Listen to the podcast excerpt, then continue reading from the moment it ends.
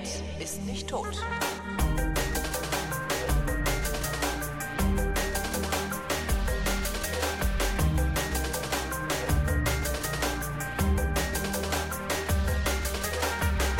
Ich bin Holger Klein und ich äh, rufe schon wieder in Afrika an. Das ist dieses große Land im Süden.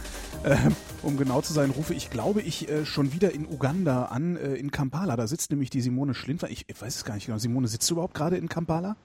Ja, ja, tue ich gerade. Ah ja, cool. Zufällig, ja. nee, weil ich hatte ich dich letztes Mal irgendwo anders auch erreicht? Nee, letztes Mal hast du mich auch da erreicht, aber als wir vor zwei, drei Wochen äh, geemailt hatten, da war ich im Kongo, aber da ist die Verbindung immer so schlecht. Deswegen, aber hier in Uganda ist es besser, hier können wir richtig skypen. Warum ist im Kongo die Verbindung so schlecht? Nein, also es ist noch kein Glasfaserkabel dort. Ah. Und äh, ich war auch ganz, ganz weit im Dschungel und da hatte ich kaum für, für Telefonverbindung und gar kein Internet mal. So zwei Wochen lang gar kein Internet. Was hast du im Kongo gemacht? Ähm, da hat der Krieg wieder angefangen im Mai. Und seitdem bin ich auch permanent eigentlich fast da. Und ähm, da ist jetzt ein ganz großer wilder Zirkus an 22, 25 verschiedenen Rebellengruppen, die sich gerade gegenseitig irgendwie ähm, auf gut Deutsch gesagt auf die Fresse hauen. Ähm, und ich habe jetzt so in den letzten Wochen, Monaten, glaube ich, so eine Handvoll Rebellengruppen durchgetourt und besucht und mit denen geredet und Interviews gemacht. 25 verschiedene Rebellengruppen. Das heißt, Mhm. jede Stadt kämpft gegen jede Stadt. Oder wie muss ich mir das vorstellen? Also wie, Es gibt, ja, es gibt eigentlich Städte, das sind ja immer so kleine Siedlungen und Dörfer im Dschungel, die sehr weit voneinander entfernt liegen. Und die meisten dieser Rebellengruppen sind, die nennen sich selbst auch Selbstverteidigungsgruppen. Die sind dann wiederum aus ihrer Ethnie, aus ihrem Dorf, aus ihrem Clan dann rekrutiert, die jungen Männer. Und äh, die sich dann wiederum gegen außen andere fremde Rebellengruppen, die ihr Territorium übernehmen wollen oder ihre Goldmine übernehmen wollen oder ihre Felder und so weiter, äh, die sich dann dagegen wehren. ist das tatsächlich so, dass sie sich gegen feindliche Angreifer wehren? Oder ist das so ein, ich sag mal, halbstarken Effekt? Na, ich kaufe mir jetzt mal eine Wumme, weil man weiß ja nie, was passiert und daraus passiert dann erst, dass Krieg entsteht. Mm, Also es, es gibt ja verschiedene Settings für diesen Rebellengruppen. Manche sind ja auch gar keine Kongolesen, manche sind Ruanda und haben da eine Rebellengruppe im Kongo gegründet, um Ruanda zurückzuerobern. Also es gibt diese Fremden der Rebellengruppen. Dann gibt es so ähm, solche Leute, die aus der, aus der Armee aussteigen und dann ihre eigene Rebellengruppe aufmachen, weil sie dann auch der große Big Commander sein wollen. Und die kontrollieren dann die und die Goldmine und so weiter als so eigene Gebiet. Und was es jetzt im Kongo ganz neu gibt, und da war ich jetzt ziemlich äh, lange im tief, tief, tief im Dschungel unterwegs, ähm, ist so eine Art, wie so eine Art Bürgerwehr. Da haben sich ja sämtliche Kongolesen, die von den ruandischen Rebellen jahrelang ganz schlimm gequält und malträtiert wurden, haben sich jetzt gesagt, so, jetzt reicht's, jetzt nehmen wir unsere Macheten und jetzt killen wir alle Rebellen, also alle ruandische Rebellen bei uns in der Gegend. Und das ist wie so eine Art Bürgerwehr oder Schützenverein oder je nachdem, wie wir das auf Deutsch nennen würden. Ähm, das sind junge Männer mit Macheten und ähm, das war ein bisschen schwer, sie zu finden. Ich bin mit dem, Dschungel, äh, mit dem Hubschrauber fast anderthalb Stunden in den Dschungel reingeflogen und von da aus zwei Tage lang durch den Dschungel mit dem Motorrad. Über Stock und Stein, durch Flüsse, über Baumstämme, unten durch, oben drüber, durch die Flüsse durch, durch den Matsch. Also war ganz schön anstrengend. Wir sind zwei Tage hingebracht und zwei Tage wieder zurück. Äh, wie, wie hast du die überhaupt gefunden? Also man, ich meine, in Deutschland ist es relativ simpel, wenn du da was mit irgendwelchen Rebellen oder mit, mit Armee oder bewaffneten Leuten zu tun hast, rufst du bei der Bundeswehr an. Aber wenn du sagst, ich fliege anderthalb Stunden mit dem Hubschrauber Richtung irgendwo hin und steig dann zwei Tage auf ein Motorrad, wie hast du das eingefädelt?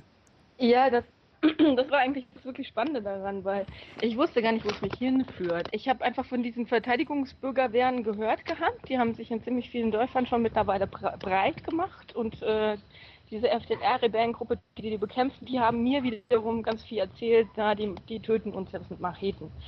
Und ich habe mich dann erstmal bei der UNO schlau, äh, schlau gemacht, wo man diese, diese Bürgerwehren so findet. Und die haben alle irgendwo so in ein, auf ein Fleckchen im Dschungel gezeigt. Und dann habe ich gedacht, okay, dann gucken wir mal, wie ich da hinkomme. Und dann hat die, die äh, UNO hat einmal pro Woche einen Hubschrauber dahin. Dann bin ich da hingeflogen. Aber dann, von da aus habe ich mich dann weiter durchfragen müssen durch sämtliche Dorfvorsitzende und Autoritäten, Polizei, auch Militärs und so weiter, wo man dann diese Bürgerwehren zuletzt gesehen hat oder wo die eigentlich richtig stationiert sind. Und alle deuteten so immer auf den Dschungel drauf und sagten, da gibt es irgendwo so ein Dorf, da sind die. Und da, also da gibt's, da ist deren Führung sozusagen, ja, der hat das Headquarter von denen. Ich wollte ja auch mit nicht irgendeinem X und Y, sondern ich wollte mit deren Kommandeur sprechen. Mhm. Und dann haben mir immer alle dieses Dorf gezeigt. Und äh, das lag so richtig, richtig mitten im Wald. Da führte kein Weg hin, keine Straße. Und ich dachte, jetzt muss ich laufen. Das waren nochmal 150 Kilometer. Und dann habe ich aber letztlich dann doch noch so einen Motorradfahrer gefunden, der sagt, ja, ja, ich komme aus, also ich komme aus der Nähe dieses Dorfes und ich kenne da auch einen Weg hin. Da ist ein Trampelpfad durch den Dschungel, der endet dort. Und dann habe ich mit diesem Motorradfahrer gekrallt und wir haben dann noch mal zwei Tage, noch Ewigkeiten nach Benzin gesucht, weil es dann nicht richtig Benzin gibt im Dschungel. Und ich glaube, es war auch ein Liter, war dann letztlich vier Dollar haben wir pro Liter bezahlt. Mhm. Das war so Benzin aus so Plastikflaschen abgefüllt. Ja, wie man es ja, kennt aus der, der, dritten Welt eigentlich. Ne? genau, genau, genau. Und dann, ja, dann, dann sind wir da tatsächlich zwei Tage lang äh, durch diesen Dschungel gefahren. Und äh, wirklich über Stock und Stein und alles also es war wirklich eine Quälerei. Und dann kommen wir in diesem Dorf an, schon so nachmittags um fünf. Und das Dorf war total niedergebrannt worden im Mai. Und, aber der, die sagten, der, der Kommandeur ist im Dschungel und der müsste irgendwie, der kommt erst am nächsten früh, also früh am Vormittag oder am Morgen oder am Morgengrauen. Hat er, hat er denn noch Dschungel jemand raus. gewohnt oder war das komplett niedergebrannt? Das war komplett niedergebrannt. Die Leute, die da noch, noch ausharren, die letzte Bastion, um diesen Kommandeur zu schützen. Die lebten in so selbstgebauten Zelten eigentlich aus Bananenblättern. Alles, was irgendwie sonst noch an, an ja, es war ein Haus, war noch stehen geblieben. Ja, und ich musste dann in einem abgebrannten Dorf schlafen. Das äh, war sehr abenteuerlich. Bin dann morgens von einem großen Trom Trommelwirbel geweckt worden, und, äh, als der Kommandeur dann endlich aus dem Wald kam mit, seinen, mit seiner Gefolgschaft. Wie viele Leute sind das? Also wie, wie groß ist so eine Rebellengruppe? Schwer zu sagen. Also er kam, die haben ja immer so Leibwächter-Eskorten und äh, die, der restlichen, die restlichen dieser Kämpfer müssen ja erstens das Headquarter beschützen, zweitens sind die auch auf Militäroperationen. Ähm, ist echt schwer zu sagen. Also er sagt, ich habe sicher ein paar tausend Mann unter Gewalt. Das muss man natürlich vielleicht eine Null wegsch wegschmeißen. Und dann kommt es vielleicht realistisch hin. Also mit ihm raus kamen vielleicht 20 bis 40. Und wie sind die bewaffnet? Ähm, mit Macheten. Keine Schusswaffen, also sehr leichte Bewaffnung nur. Mit Mach Macheten, Lanzen. Die haben in andere, andere Ecken schon, äh, schon Schusswaffen. Ähm, ich kenne auch einen UNO-Soldaten, der von denen angeschossen wurde mit einer Sprotkanone. Der hatte irgendwie ganz viele Kugeln im Bein. Aber ähm, die, die wir jetzt gesehen haben, die hatten keine Waffen also keine Schusswaffen dabei. Warum schießen die auf UNO-Soldaten? Die tun denen noch nichts. Es war ein ganz seltsames Gemengelage, weil die, diese ähm, Bürgerwehr gegen, in einem Dorf, in einem sehr abgelegenen Dorf, gegen die Rebellen vorgegangen sind. Die Rebellen hatten wiederum ihre Frauen und Kinder bei sich und dachten, sie können die Frauen und Kinder bei der UNO in einem UNO-Camp in Sicherheit bringen damit die nicht umgebracht werden. Und dann wollte die Rebellen gerade diese Kinder in dieses UNO-Camp reinbuchten und die UNO-Leute kamen an, um die entgegenzunehmen. Und dann gab es eine wilde Schießerei und dabei sind ziemlich viele UNO-Blauhelm-Soldaten verletzt und angeschossen worden. Das klingt jetzt gerade so, als würden im äh, Kongo alle außer Frauen und Kinder gegeneinander Krieg führen. Ja, gerade ist es so. Also ich wie ich schon sagte, es sind jetzt über 20 Rebellengruppen, die sich gegenseitig gegeneinander bekriegen. Irgendwo dazwischen steht noch die Armee, die sich auch, die auch gegen jeden und jeden kämpft und versucht wieder alle mögliche Allianzen mit Rebellengruppen zu machen, um nicht in zwei Frontenkrieg reinzukommen. Also es ist sehr komplex und totales Chaos. Es ist echt so ein bisschen wie der 30-jährige Krieg, dass jeder gegen jeden gerade so sich aufmobilisieren und aufhetzen lässt. Warum gelingt das so einfach? Also worum kämpfen die? Ähm, um Sicherheit. Solange die Armee keine Sicherheit darstellt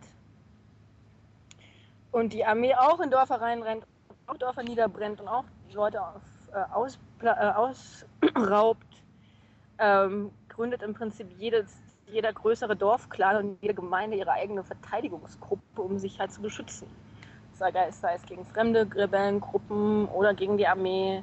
Manchmal ist jetzt die Armee dadurch, dass sich eine neue Rebellengruppe an der Grenze zu Uganda, Ruanda geformt hat und dort ein ganz großes Stückchen Land erobert hatte, sind die ganzen Soldaten aus der Armee, also diese ganzen Truppen, aus dem Hinterland abgezogen worden, um alle gegen diese eine neue Rebellengruppe, äh, zu, also Militäroperationen zu starten. Und jetzt im Hinterland sind im Prinzip kaum mehr Soldaten unterwegs oder stationiert. Und damit machen sich im Hinterland eigentlich so echt Anarchie angesagt. Und dafür braucht dann wiederum jedes Dorf und jede Gemeinde irgendwie jetzt ihre neue Selbstverteidigungsmiliz, um sie nicht von anderen, anderen Milizen ausgeraubt zu werden. Was ich nicht verstehe, ist, äh, die müssten doch einfach nur aufhören, andere Dörfer zu überfallen. Dann würde das doch, also das ist, es klingt natürlich wahrscheinlich wahnsinnig naiv, aber äh, wenn jedes Dorf nur deswegen sich bewaffnet, weil andere Dörfer bewaffnet sind, müssen sie doch nur aufhören, sich gegenseitig zu überfallen, dann ist Ruhe, oder nicht? Oder gibt es da auch noch so ja, frei flottierende Plündergruppen, die einfach so rumrennen und alles kaputt machen? Ja, es gibt eben die Rebellengruppen, die, die sich bewegen, die echt von Dorf zu Dorf ziehen und oder auch irgendwie fliehen oder in eine andere Richtung gehen. Die wollen alle aus.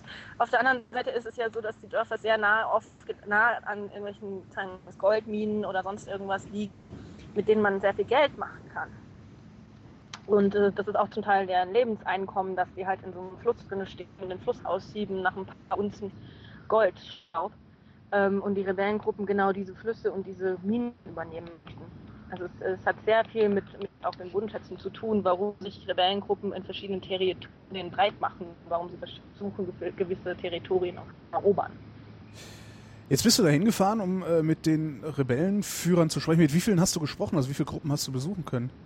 Also ich habe jetzt im Moment fünf, fünf verschiedene Rebellengruppen durch. Was haben die dir erzählt? Beziehungsweise was wolltest du von denen wissen? Äh, es, ist, es ist alles sehr spannend und komplex.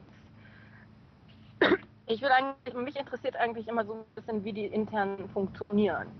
Also auch wie die, wie, wie die ihr Geld kriegen, welche Unterstützung sie von denen haben, wie sie auch intern die, die Kommandostruktur ist und so weiter. Ich recherchiere sehr viel über Rebellengruppen und es ist sehr, sehr spannend eigentlich zu sehen, wie die sich, also wie sie sich unterscheiden und wie sie ähnliche Probleme haben, vor allem mit Finanzen und ähm, insofern frage ich die ganz, ganz viele verschiedene Dinge. Geben die da ehrlich Antwort?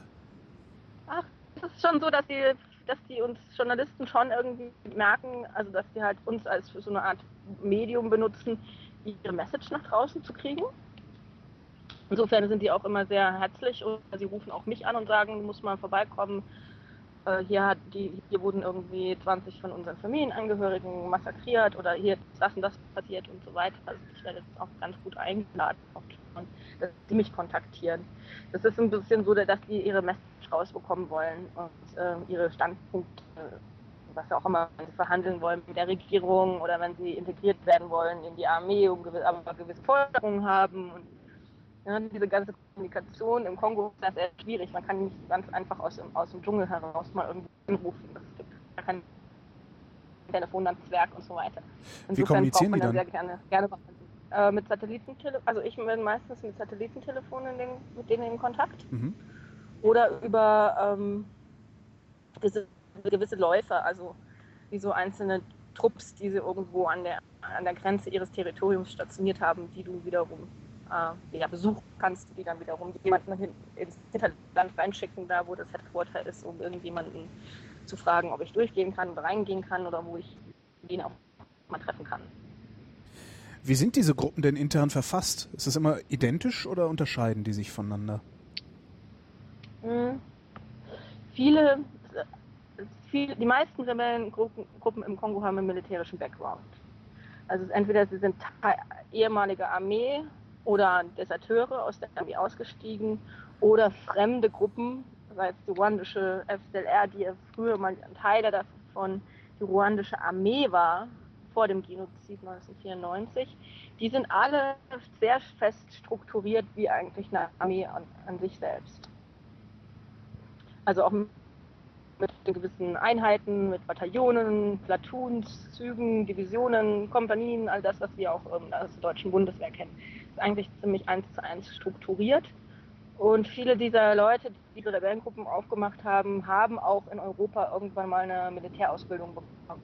Mhm. vor allem in Belgien, auch in Deutschland an der Militärakademie in Hamburg, die wissen ganz genau, wenn man sowas aufzieht, also wie so eine Art Parallelarmee aufzieht. Also das sind nicht irgendwelche äh, äh, dämlichen Kameltreiber, die sich jetzt mal überlegen, wir spielen jetzt Militär, sondern die meinen das richtig ernst. Ja, ja, ja, ja, nein, die haben alle, alle ausgebildete Militär-Backgrounds und Hintergründe. Und ähm, viele dieser Leute kämpfen ihr Leben lang. Also ich, viele meiner Kontakte in verschiedenen Rebellengruppen sind, sind Kämpfer, als sie 15 Jahre alt sind. Die haben ihr Leben lang auch nichts anderes getan. Oder ihr halbes Leben lang. Und äh, insofern äh, das, das, sind die das schon so professionell, ne? bis ins Markt, mhm. bis in, in, in die Knochen hinein sind. Das wollte das. Wenn die wenn die in Westeuropa ihr Handwerk gelernt haben, äh, ich unterstelle jetzt mal, dass da auch so eine gewisse Intellektualität dann ihnen mitgegeben ja. wurde, äh, reflektieren die, was sie da tun? Ja, sehr spannend zum Beispiel ist auch, dass sehr viele ähm, hochrangige Rebellenkommandeure äh, zum Beispiel Jura studiert haben. Das ist, merke ich immer wieder, wenn ich mit hochrangigen Kommandeuren, die international ausgebildet sind, in Kontakt bin. Die haben meist irgendwas Jura studiert sei es im Kongo selbst oder im Ausland. Also ich habe zum Beispiel auch einen äh, jungen Mann wieder getroffen, der, der äh, jetzt in der M23 ist, der hat zum Beispiel in Oxford studiert. Äh, also ich bin auch alle fließend Englisch. Äh, wir haben meistens iPhones, die sind auf Twitter, die sind auf Facebook, die machen Internet, die surfen, die skypen, die chatten. Das ist alles ziemlich modern eigentlich, weil das, wie, die, wie die so ihr, wie die drauf sind. Das ist die sehr erstaunlich. Man denkt ja immer im Kongo ist, ist so gar nichts irgendwie in, mit Modalität und da werden noch mit den Trommeln sozusagen. Darum sagte ich ja eben, darum sagte ich eben Kameltreiber. Ne? Ja, das sind halt irgendwelche Barbaren, Eingeborene, die da äh, sich aufraffen, aber so ist es tatsächlich nicht. Hast du, kennst du die Twitter-Accounts von denen, dass man die verfolgen ja, ja, ja. kann? Auf, auf, Twitter sind wir ganz dicke Freunde und auch ganz dicke Feinde geworden. Ähm, weil ich sehr viel getwittert habe am Anfang, als diese neue Rebellengruppe, die M23, die Gegend erobert hatte, ähm, war ich mit denen dabei an der Frontlinie und habe halt die in den, in, also oder hinter der Frontlinie und jedes Mal, wenn die ein Dorf erobert hatten, haben die halt sehr viele junge Männer rekrutiert. Freiwillig oder mit Zwang, das lässt sich immer nie so ganz gerne äh, ganz äh, klar sagen, weil wenn dir jemand mit einer Kalaschnikow auf dich zeigt, dann klar machst du damit. Ne? Ja. Aber ähm, ich habe das halt sehr viel getwittert am Anfang. Diese massive Rekrutierung äh, von Dorf zu Dorf. Und äh, da haben wir dann auf Twitter einen ganz krassen Krieg geführt. Ich habe auch mal einen Artikel geschrieben, die Twitter-Krieger.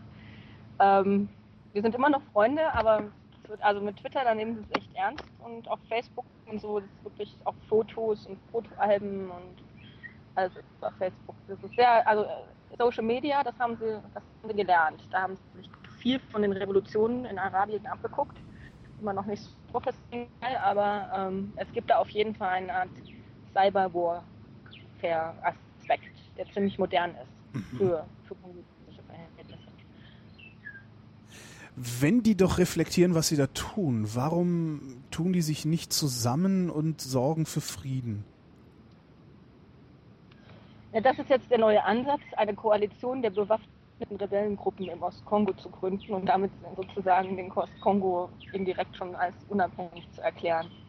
Das ist natürlich nicht einfach, wenn man auch bedenkt, dass die alle unterschiedliche Interessen haben und jeder so wie flickteppichmäßig sein eigenes Gebiet äh, erobert hat ne? wie so ein Flickenteppich. Und dann natürlich reiben die sich so an den Grenzen und äh, irgendwie haben die alle unterschiedlichen Interessen und dann will auch jeder dieser Kommandeur dieser Rebellengruppen will dann auch der Big Man in der Koalition der aller Rebellengruppen sein. Und insofern wird das schwierig schon allein von der Machtverteilung, würde ich mal sagen.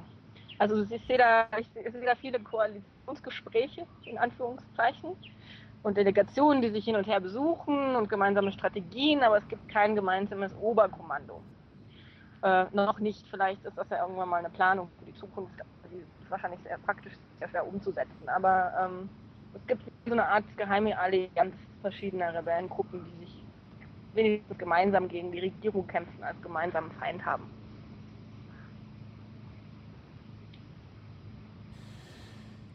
Was will die Armee in diesem ganzen Spiel?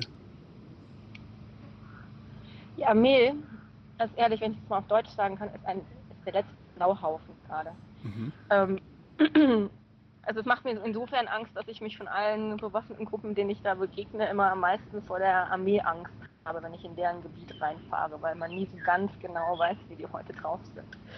Also ich hatte einen wunder, wundersam aufregenden Tag im Juli, ähm, als es noch richtige Kampfhandlungen an der Frontlinie zwischen äh, in der Nähe von Goma, der Hauptstadt, also der Hauptstadt vom Ostkongo, gab. Und äh, ich war da im Rebellengebiet und kam zurück, ähm, wollte die Frontlinie überqueren mit dem Auto und zwei Kollegen. Und äh, ich hatte noch, also ich hatte noch dem, dem Frontkommandeur der Armee per SMS Bescheid gesagt, dass wir jetzt kommen. Und er sagte, ja, kein Problem. Und dann kamen wir angefahren, um die nächste Biege sind wir dann in das ähm, Armeeterritorium reingefahren. Und äh, dann wurde von allen Ecken, allen Hügeln, die, also die, die, die, Straße führte so entlang und rechts und links waren so Hügel und da waren die, die ganzen Truppen äh, drauf stationiert. Und dann wurde von allen Hügeln auf uns, auf unser Auto geschossen. Zum Glück war das so weit, dass es nicht keine Kugel das Auto wirklich getroffen hat. Aber wir mussten im Rückwärtsgang sozusagen zurückfahren. In einer Wahnsinnsgeschwindigkeit. Und da musste ich auch nochmal den, den, den Frontkommandeur anrufen und ganz übel schimpfen, dass das jetzt nicht geklappt hat mit unserem Übertritt ins andere Gebiet. Und der musste sich dann auch wahnsinnig entschuldigen. Und dann kamen wir auf der anderen Seite dann an, also es wurde beim nächsten Mal da nicht geschossen, wir kamen auf der anderen Seite an und dann saßen da so drei oder standen so 300 total verplante, verbreite und schwerst betrunkene und bekiffte Soldaten gegenüber von uns. Und ich dachte, nein, natürlich mit solch, solchen Soldaten kann man überhaupt gar keinen Krieg führen. Dann hatten die am Morgen ähm, zur Anspornung und zur Motivation ihren Sold ausgezahlt bekommen. Zum ersten Mal seit drei Monaten. Und mit diesem Geld sind die natürlich überall hin und haben sich Bier gekauft. Und dann hatten ein großes Besäufnis, bevor es an die Front ging, um sich Mut anzutrinken. Und äh, genauso betrunken kamen sie dann auch tatsächlich an der Front. Die meisten irgendwie mit äh, ziemlich sehr verwahrlosten Kleidung und meistens auch zu Fuß oder irgendwelchen Motorbikes. Die hatten keine richtigen Transportmöglichkeiten, um an die Front zu kommen. Die UNO stand dann auch da und der UNO-Kommandeur, der ist, ist ein indischer General, der stand auch da und hat sich nur am Kopf gekratzt und dachte, mm, das wird nicht gut gehen, weil sie hatten angeblich 1200 Mann an die Front geschickt und von diesen habe ich, ich sage nicht, vielleicht 300, also, also fast zwei, zwei Drittel überhaupt nicht aufgetaucht. Wohin, also wohin verschwinden die denn dann, wenn die da nicht auftauchen? Aufgetaucht. Und ähm, ja, das weiß ich auch nicht. Die sind halt aus ihren Militärbaracken wahrscheinlich einfach nicht rausgekommen oder so. saßen immer noch über ihrem 25. Bier. Und ähm, oder hatten keine Transportmöglichkeiten gesehen, gefunden oder kein Geld mehr übrig dafür. Solche Dinge passieren. Ja, dann musste man diese ganze Operation dann nach einer halben Stunde abbrechen, nachdem der Tanklastfahrer, also der, der der Herr, der diesen ähm, Panzer fahren sollte, der hat dann den Panzer noch schön in, die, in den Dschungel gerammt und der stak sie dann auch erst noch fest und dann war auch klar, dass das hat heute keinen Sinn, wir das jetzt mal alles ab. Insofern, das ist, das ist so ungefähr der Grundzustand der Armee. Was unterscheidet denn, was unterscheidet denn den Armeeangehörigen von den Rebellen? Also so per persönlich. Sind das auch andere, anders disponierte Menschen, die da unterwegs sind? Eigentlich gar nicht. Sie sind ja diese, die Rebellen, über die ich jetzt rede, die sich gerade neu formiert haben, die sind alle aus der Armee ausgetreten. Das waren ehemalige Rebellen, die sich in die Armee integriert hatten vor ein paar Jahren. Und jetzt sind die wieder ausgetreten nach dem Motto der Armee, wir sterben hier, wir haben kein Essen, wir bekommen unser Zoll, es wird nicht ausbezahlt. Diese ganze Armee, diese Struktur dieser Armee funktioniert einfach nicht. Und äh, deswegen sind sie ausgetreten, um eine eigene Rebellengruppe aufzumachen, um gegen die Armee zu kämpfen. Und äh, insofern sind das alles auch gestandene Soldaten und auf beiden Seiten der Front, die kennen sich sehr gut. Die haben zum Teil in einen Backen ge geschlafen, die kommen aus dem gleichen Dorf, die kennen sich wie Hinz und Kunst, die haben ihre Telefon, also die haben gegenseitig die Telefonnummern, die benutzen dieselben Walkie-Talkies, sie benutzen dasselbe Motorola-Radiosystem, die können sich in, miteinander hören, ja? Ja. ihre Befehle hören. Und genauso werden diese Informationen auch so von A nach B laviert. Und irgendwie ist manchmal nicht so richtig klar, wer eigentlich für wen arbeitet, weil ich jetzt auch wiederum viele ähm, übersetzt heißt es Oberst, also Colonels in der Armee getroffen habe, die aber die schon, noch auf der Gehaltsliste der Armee sitzen, aber so mit dem Kopf schon bei den Rebellen sind und eigentlich vielleicht überlaufen wollen oder noch nicht übergelaufen sind oder aber ein Freund von denen gelaufen ist und die telefonieren permanent miteinander. Und äh, man weiß nie so richtig genau, wer hier eigentlich zu wem noch loyal ist. Also gerade sehr viele in der Armee gibt es sicher sehr viele Schläfer, Kommandeure, die zwar überlaufen oder äh, im Kopf schon übergelaufen sind. Und äh, auf der gibt es diese massive Bedrohung dadurch, dass sie sich alle kennen und untereinander halt auch wissen, die Frau wohnt hier, die Kinder gehen da zur Schule und so. Ne? Gibt es eben diese sehr krasse Telefonterror. Die, ähm, die Rebellen rufen ganz oft die Frontkommandeure beispielsweise im Kongo an äh, von der Armee und sagen, hey, wenn du jetzt nicht überlaufst, ne, wir wissen, wo deine Kinder zur Schule gehen und du musst deine Kinder in Sicherheit bringen oder wenn du sicher sein willst, dann musst du überlaufen. Also so psychologische Kriegsführung und es zersetzt die Moral dieser Leute ganz extrem.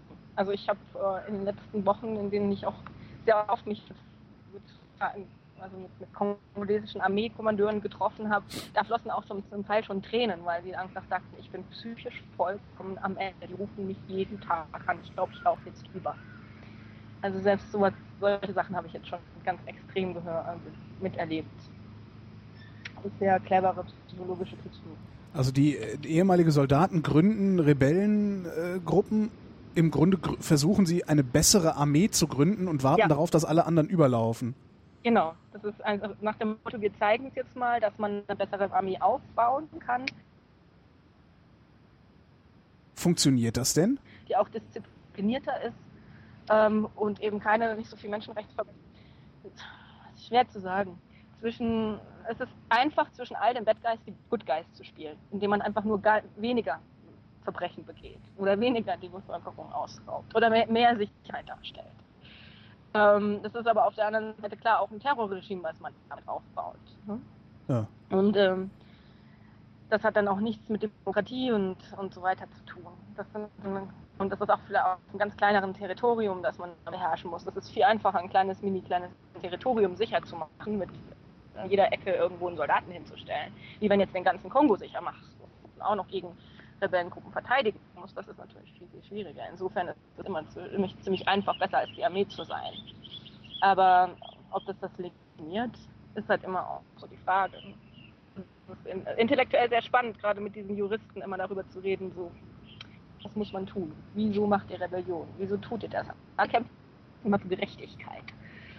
Äh, und alles sind auch noch Juristen in diesen Führungsebenen. Ähm, also es ist immer ganz selten, dass jemand sagt, ja, muss man vor Gericht ziehen. Ne? Und ja. jeder schickt da seine Delegation, wir machen hier einen riesen Volksgerichtshof auf und solche, auf solche Ideen kommt ja auch keiner, sondern immer nur die erste Idee, die kommt.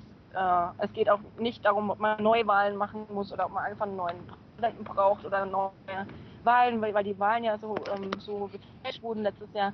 Ob man das neu mal neu macht, da ist gar keine Frage. Es geht immer nur darum, gerade mit militärischen Mitteln sich an die Macht zu kämpfen und eben für Gerechtigkeit. Klar, wenn du nichts anderes gelernt hast, dann kannst du 100 Mal Jura studieren, wenn du mit 15 schon Soldat warst, nutzt das auch nichts, ne? Ja, beispielsweise. Oder halt auch das, das, äh, das Verständnis, so was ist Gerechtigkeit und mit welchen also kämpft man dafür. Das ist halt ganz, was ganz anderes und äh, viel damit geschuldet, dass der Kongo eigentlich schon seit, seit so vielen Jahrzehnten jetzt äh, instabil ist dass das eine ganz neue Generation ist, die jetzt auch da eben einfach aus dieser Ecke, also aus dieser Geschichte herauskommt. Mhm. Aber ich finde es wahnsinnig, wahnsinnig spannend gerade und es ist sehr schade, dass die internationalen Medien sich mit diesem Kontext überhaupt, also niemand beschäftigt sich gerade so wirklich damit. Es geht alles sehr viel um Syrien und äh, andere Dinge auf der Welt. Aber hier passiert eigentlich was ganz Spannendes in Afrika. Aber du weißt auch noch nicht, wohin es führt, ne? Oder zeichnet sich da glaube, irgendwas ab? Ich glaube, jeder, der mir gerade sagt, ich weiß, was dabei rauskommt, dem sage ich, würde ich jede Glaubwürdigkeit absprechen. Weil das ist nicht. Man, man, muss sich so vorstellen, man, man hat so ein Schachbrett und man denkt so, ja, es gibt so zwei Spieler, die kämpfen so gegenseitig, die haben ihr Team und die haben eine Strategie und die haben irgendwie einen Weg, wie sie diese, diese Schlacht gewinnen wollen. Jetzt musst du dir vorstellen, du spielst jetzt so Schach, aber jeder Bauer und jeder Turm und jedes Pferd hat eigene Interessen und eine eigene Strategie und ein anderes Ziel, also einen anderen Outcome, den sie erreichen möchten. Wie willst du dann so viele Bausteine kalkulieren, wie jeder Einzelne reagiert, agiert, seine Taktik auslebt, äh, blufft und alles drum und dran. Das ist unvorstellbar, das vorher zu sagen. Insofern weiß man auch im Kongo, weiß ich morgens nie, wenn ich meine Rundrufe durch das ganze Rebellen, durch die Rebellengebiet mache und dann jeden, jede Gruppe einmal anrufe und frage, was ist denn bei euch heute so los, bin ich auch, weiß ich auch nie, was am, am Abend als Resultat also rauskommt. Das ist ein großes Schachspiel gerade. Ja, im Grunde kannst du es nur einhegen und sie sich so lange gegenseitig auf die Köpfe hauen lassen, bis sie keine Waffen mehr haben und irgendjemand übrig bleibt, oder? Ja, wir werden sehen. Ich mache da keine. Hast du, hast du denn, äh, wenn, wenn, wenn man es schon nicht wirklich beurteilen kann, also wenigstens halbwegs objektiv, hast du ein, was hast du für ein Gefühl bei der Sache? Du sagst, es, es ist gerade spannend im Kongo. Ähm, auf eine, auf eine gute oder auf eine schlechte Weise? Das ist schwer zu sagen, weil ich bin ja eigentlich immer nur Beobachter und ich weiß gar nicht, ob was, was besser wäre und was schlimmer wäre. Also wenn dieses, dieses ganze Kongo, wenn diese ganze Struktur und auch die Regierung zusammenkracht und äh, Präsident Kabila vielleicht dieses Jahr nicht überlebt, was ja auch eine Option ist, ähm, ob das dann zu mehr Chaos führt oder zu weniger, das, das ist schwer hervorzu also zu sagen letztlich. Das, wie gesagt, wenn man so viele Schachspieler hat, man weiß, kann man wirklich nicht beurteilen, was daraus schlimmer oder also was dann dabei rauskommt am Ende des Tages, wenn die sich alle gegenseitig kloppen. Aber es ist gerade spannend, insofern, was die ganze Region betrifft, ist die Frage Ruanda, geht das Nachbarland Ruanda, ist das ja beschuldigt worden, äh, die eine die Rebellengruppe zu unterstützen, die sich im Mai da breit gemacht hat und jetzt waren nicht große Teil der Weste, vor allem der Grenzregion zu Ruanda und Uganda erobert hatte. Und sie da so sehr gut verschanzt hat, wie weit der Ruanda involviert ist und ähm, welche Rolle Uganda und die anderen Länder spielen und jetzt der Angola, Südafrika, Zimbabwe, Kenia, Tansania, die überlegen alle schon so eine Art noch mal, noch mal neue Friedenstruppen reinzuschicken, aber so regionale afrikanische Friedenstruppen, nicht die UNO. Und das wäre dann wieder so eine Art Kongo, also so eine Art afrikanischer Weltkrieg, wenn dann wieder die ganzen anderen Staaten drumherum auch involviert wären.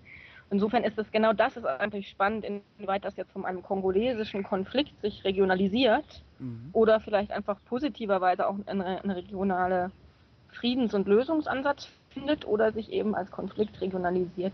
Und wie der Kongo das alles, sagen wir, am Ende des Jahres überleben wird, auch die Regierung dort. Weil in der Geschichte hat sich immer gezeigt, solange, solange man im Kongo Konflikte hat, haben alle anderen Nachbarländer und äh, herumliegenden Staaten auch alle Probleme. Das, ist, das strahlt so aus.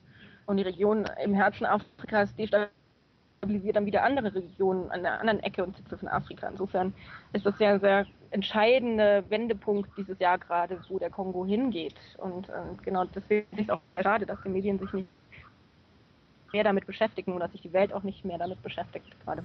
Da musst du eine Kamera mitnehmen und Bilder produzieren. Die Welt beschäftigt sich immer nur mit Dingen, die, die im Bild festgehalten werden.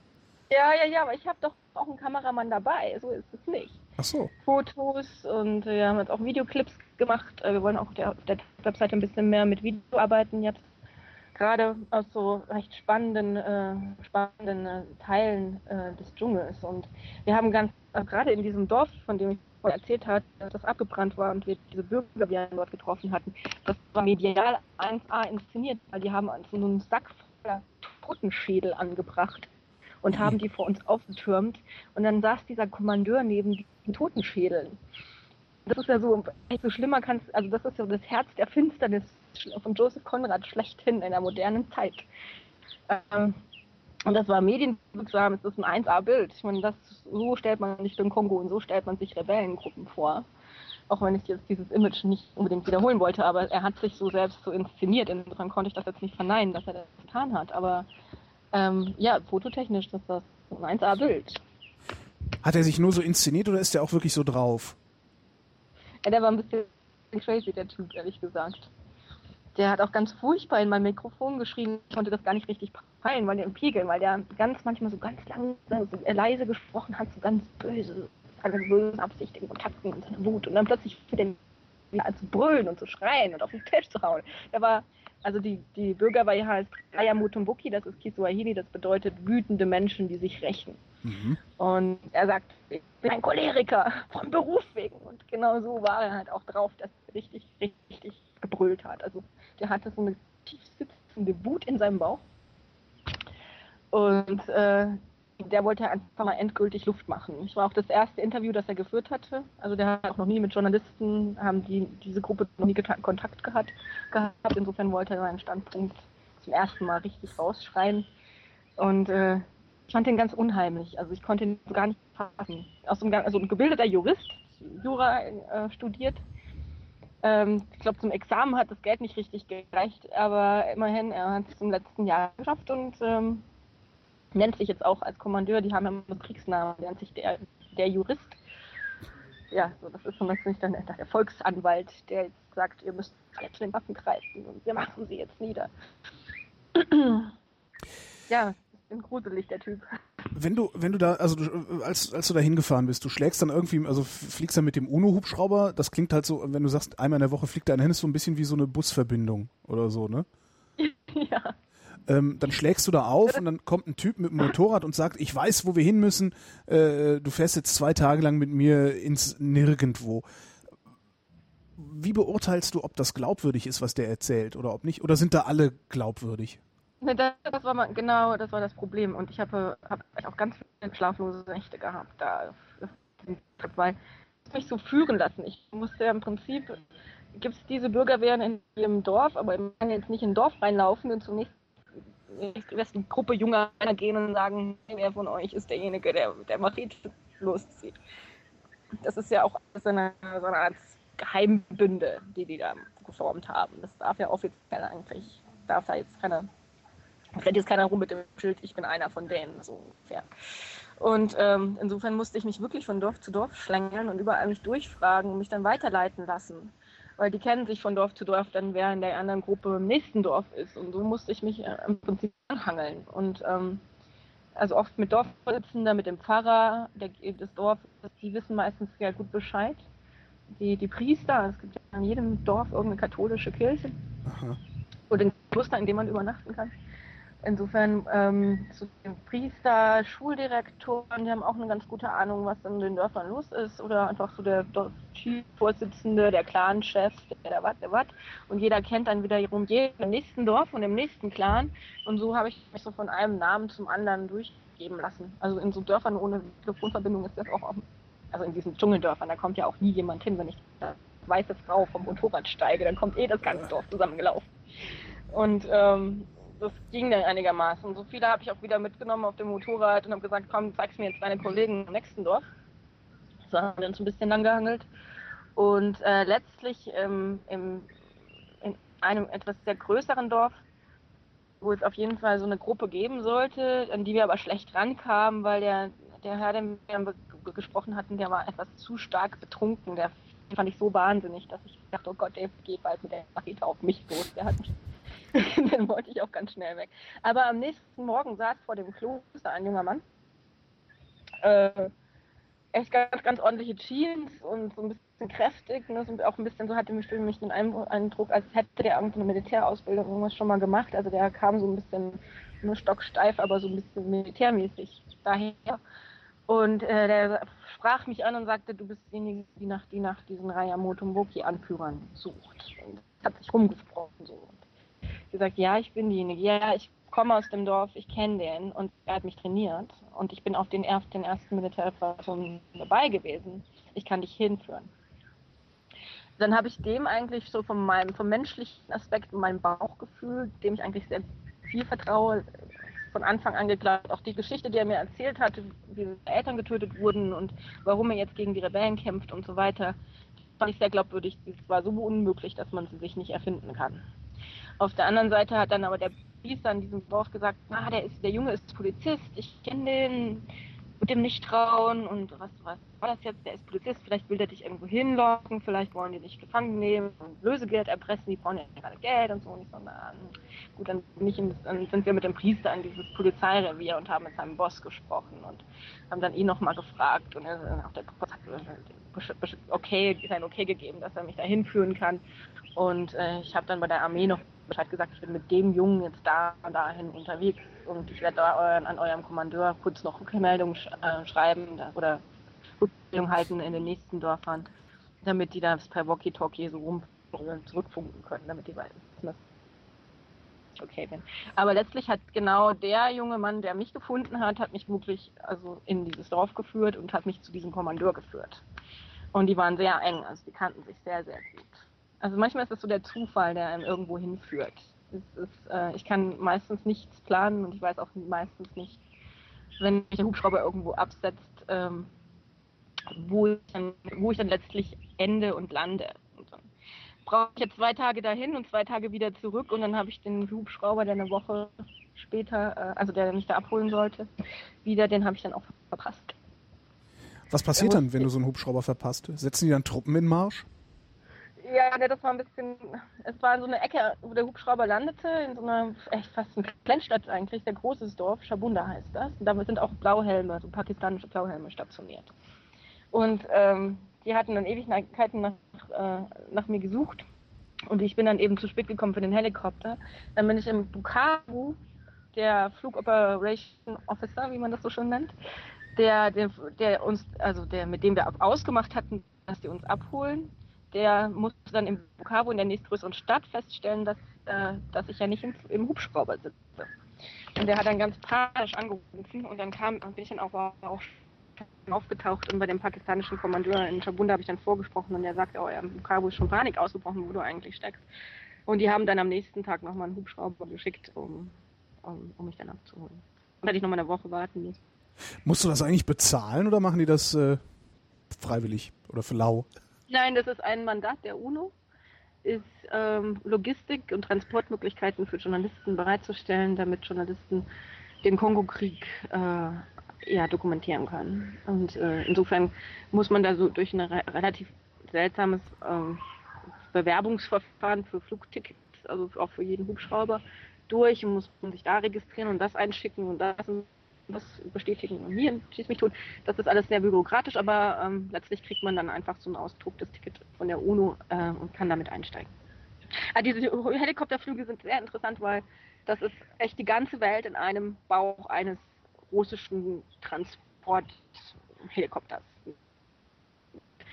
Ähm, okay, kongolesische Soldaten, damit rechnet man, das sind aber zum Beispiel dann pakistanische Soldaten, uruguayische Soldaten, ein Arzt von der Ärzte ohne Grenzen, der kommt aus ähm, Jugoslawien oder Rumänien, dann wiederum zwei spanische Nonnen, die irgendeinem Kloster im Dschungel arbeiten und dann so kam vielleicht zwei, drei verrückte Journalisten, die da mitfahren aus allen Ecken der Welt, dann russische oder ukrainische Piloten und äh, und vielleicht noch irgendein chinesischer Arzt von der, von der äh, von der Krankenversorgung der UNO. Also man hat echt die ganze Welt in so einem Bauch von einem Helikopter sitzen und wird irgendwo ja, ausgesetzt. Das ist eigentlich sehr lustig, wie die UNO da so bildlich vor einem, vor einem sitzt.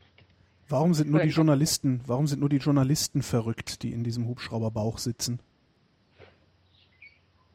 Naja, wir haben, naja, wir werden ja, ich weiß auch nicht. Ich will, glaube ich, ich habe immer das Gefühl, ich bin die Einzige, die da freiwillig hingeht. Ich muss da ja nicht hin. Aber ich bin, weißt du, ich entscheide mich da hinzugehen. Die alle anderen werden immer geschickt. Naja, so Ärzte ohne Grenzen, die machen das so auch freiwillig, oder nicht? Ja, gut, aber wenn die jetzt sagen, ich will in Kongo, dann wissen die ja nicht, in welche Ecke ja, die okay. da hingeschickt werden. Und wenn die dann im letzten, hintersten Dschungeldorf landen. Das ist was ganz anderes, wie wenn man an der Grenze in der Hauptstadt, also in der ostkongolesischen Provinzhauptstadt abgesetzt wird und da im Krankenhaus arbeitet. Hm. Ist das eigentlich normal, dass, also weil du sagst, ja, der ist Polizist, geh bloß nicht mit dem mit. Ist das normal im Kongo, dass man mit Polizisten lieber nicht mitgeht? Also dass das die äh, am wenigsten vertrauenswürdigen Personen sind? Ja, guckst du, ja, habe ich meine Kongo-Normalität mir schon angewöhnt.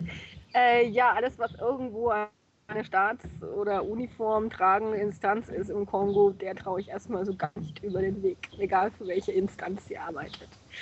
Und man, es ist auch immer so schwer feststellbar, ob derjenige, der mit dieser Uniform rumläuft, tatsächlich auch derjenige ist, der auszugeben scheint.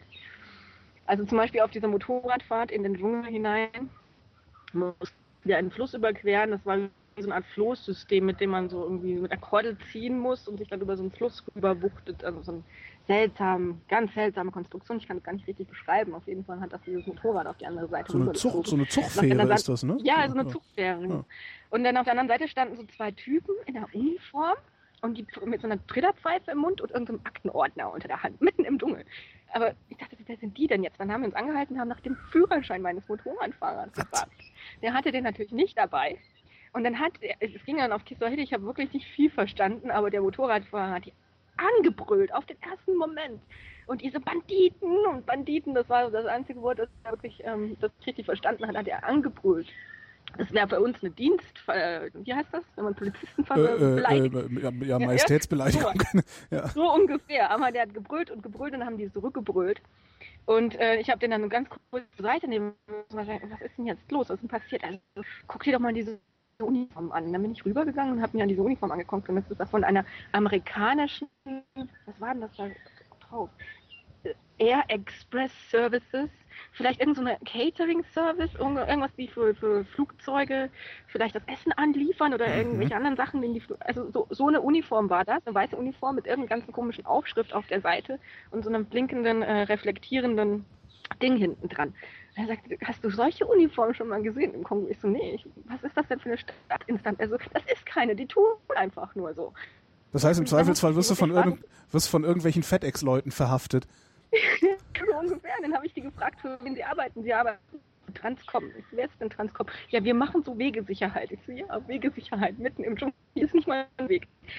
Also die wollten uns dann 30 Dollar abknüpfen und nach vielen Verhandlungen sind wir noch los und äh, also ich, mein Motorradtaxifahrer war bis zum letzten Minute davon überzeugt, die haben sich aus der Altkleidersammlung zwei dieser Uniformen irgendwo raus, dachten sich cool, wir stellen uns an der Straße und wir machen jetzt Wegezoll, Wegeführerschein, Kontrollation und so weiter und so fort. Und wir machen uns einfach ein bisschen Kohle damit.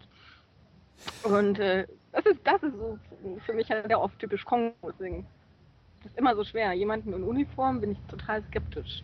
Kann man dieser Wegelagerei eigentlich entgehen? Also da steht dann halt so ein Typ in so einer äh, Catering-Uniform und sagt, ich will jetzt 30 Dollar.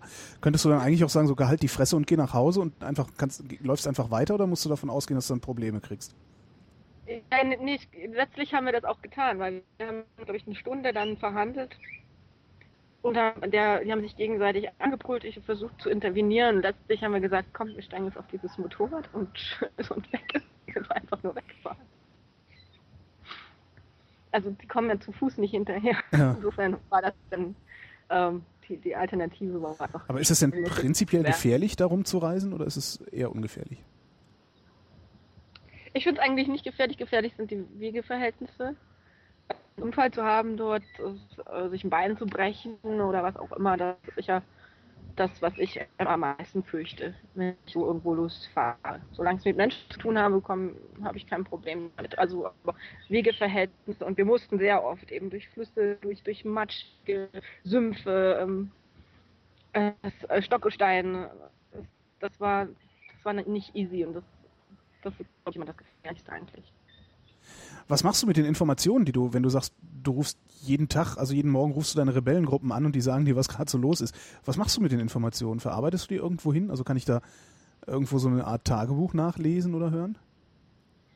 Ich mache keinen Blog, weil ich mich da absichtlich auch für meine eigene Sicherheit dagegen entschieden habe. Mhm. Also ich habe immer gebloggt, aber ich muss dann doch feststellen, dass viele dieser Leute, mit denen ich da jeden Tag zu tun habe, die sind mittlerweile so internetaversiert und sind so sehr mit ihren iPhones überall ähm, und auch auf Facebook und so weiter und Google und äh, die finden das, was ich da schreibe. Selbst wenn ich es auf Deutsch schreibe, jagen die das durch Google Translate.